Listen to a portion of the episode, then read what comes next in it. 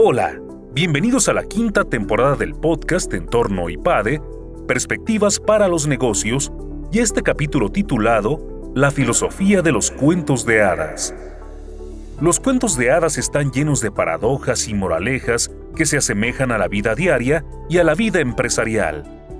En este capítulo, Luis Felipe Borbolla, profesor del área de factor humano y empresa familia, nos habla sobre la filosofía que albergan estas historias.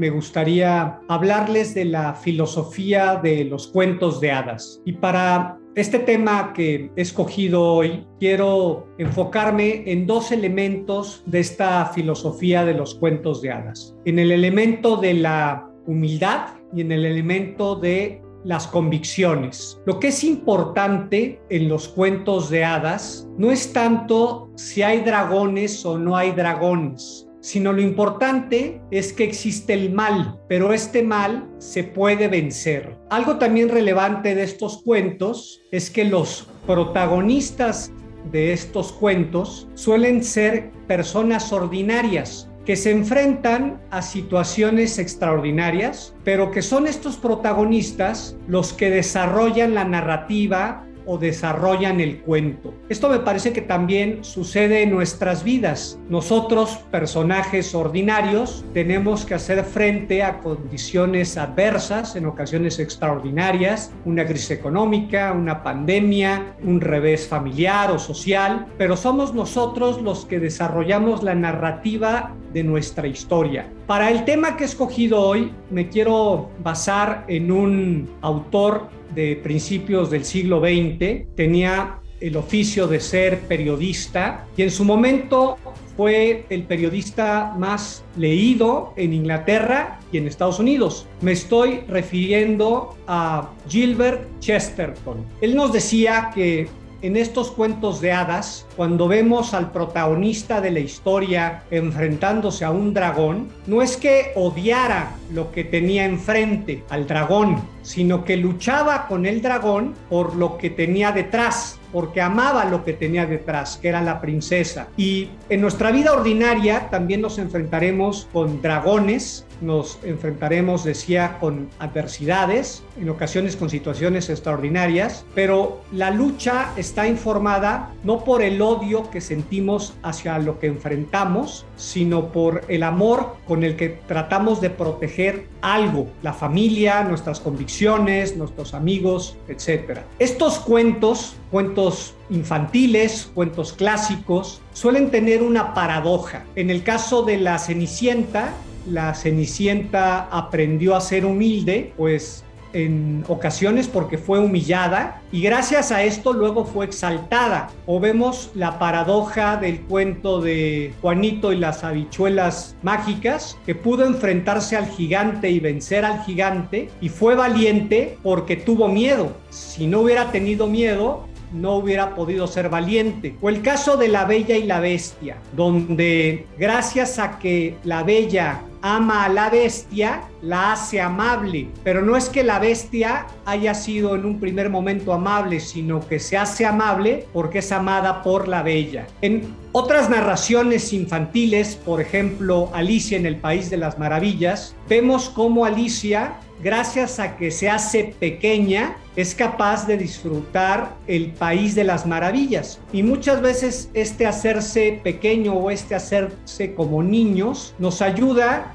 a desarrollar la capacidad de asombro, de agradecimiento, de sencillez. Creo que los cuentos de hadas son las narrativas más democráticas, porque prácticamente todos conocen los cuentos de hadas, han tenido de alguna u otra forma acceso a estas narrativas. Estas narrativas suelen tener un carácter condicional, porque normalmente las hadas madrinas, que son importantes benefactoras, también son mujeres exigentes, como necesitamos también empresarios y mujeres ejecutivas exigentes, benefactoras pero exigentes. Y ponen ciertas condiciones estas hadas madrinas o ponen incluso hasta prohibiciones o requerimientos. Por ejemplo, hay que regresar antes de las 12 de la noche porque si no, pues la carroza se convierte en calabaza. O por ejemplo, aquella indicación de no jugar con la rueca de hilar porque te pinchas o no tomar esta determinada manzana, etcétera. Hay este carácter condicional. Otro elemento recurrente en los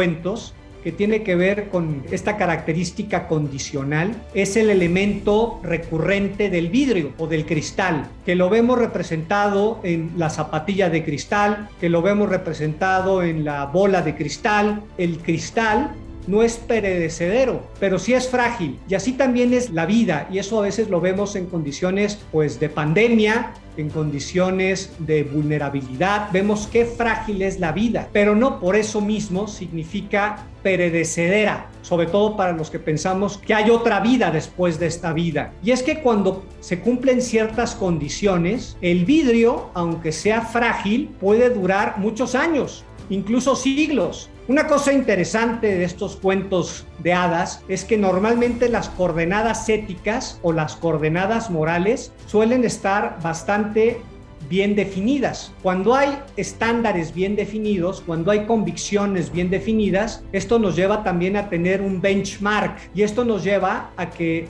este benchmark y estos conceptos bien definidos también nos den imágenes bien definidas. Y esto termina siendo una cantera o una fuente de dos cosas muy importantes. Termina siendo una cantera de imaginación, de disrupción, de innovación, de creatividad, pero también termina siendo una cantera o termina siendo una fuente de sentido del humor, incluso de carcajada, porque cuando hay estándares claros, cuando hay convicciones bien definidas, hay contraste, hay distinción entre lo bueno y lo malo, hay distinción entre lo sensato y lo ridículo. Y cuando hay este contraste con lo ridículo o cuando hay esta paradoja, esto es fuente de carcajada y es fuente de sentido del humor. Normalmente la gente que no tiene convicciones, que no tiene estándares claros, suele estar confundida y suele apagar la carcajada y secar el sentido del humor. Esta disciplina o doctrina, disciplina o convicciones, terminan siendo como los muros de contención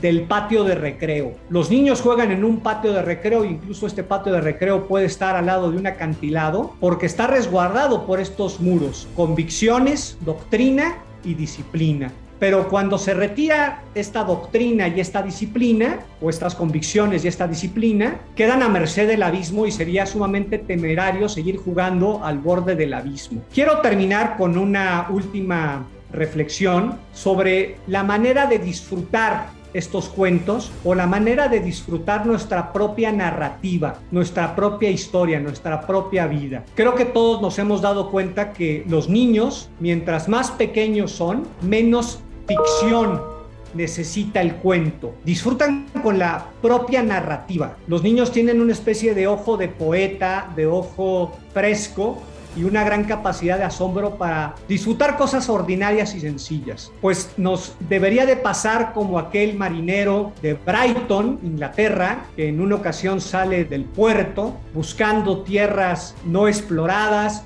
tratando de buscar lugares desconocidos, pero ya en alta mar hay una tormenta y en medio de la tormenta hay un remolino y la embarcación da un giro de 180 grados, el marinero no se da cuenta, pero regresa al punto de partida y él piensa que ha regresado a un lugar desconocido y empieza a apreciar cosas que ya conocía, pero las ve con este ojo de poeta, con este ojo fresco, sin prejuicios.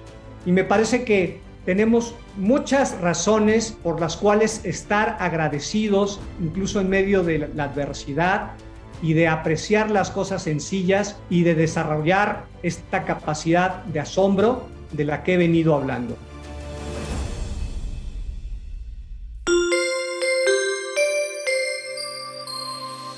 Suscríbete a nuestro canal de YouTube IPADE News Media y visita ipade.mx diagonal blog.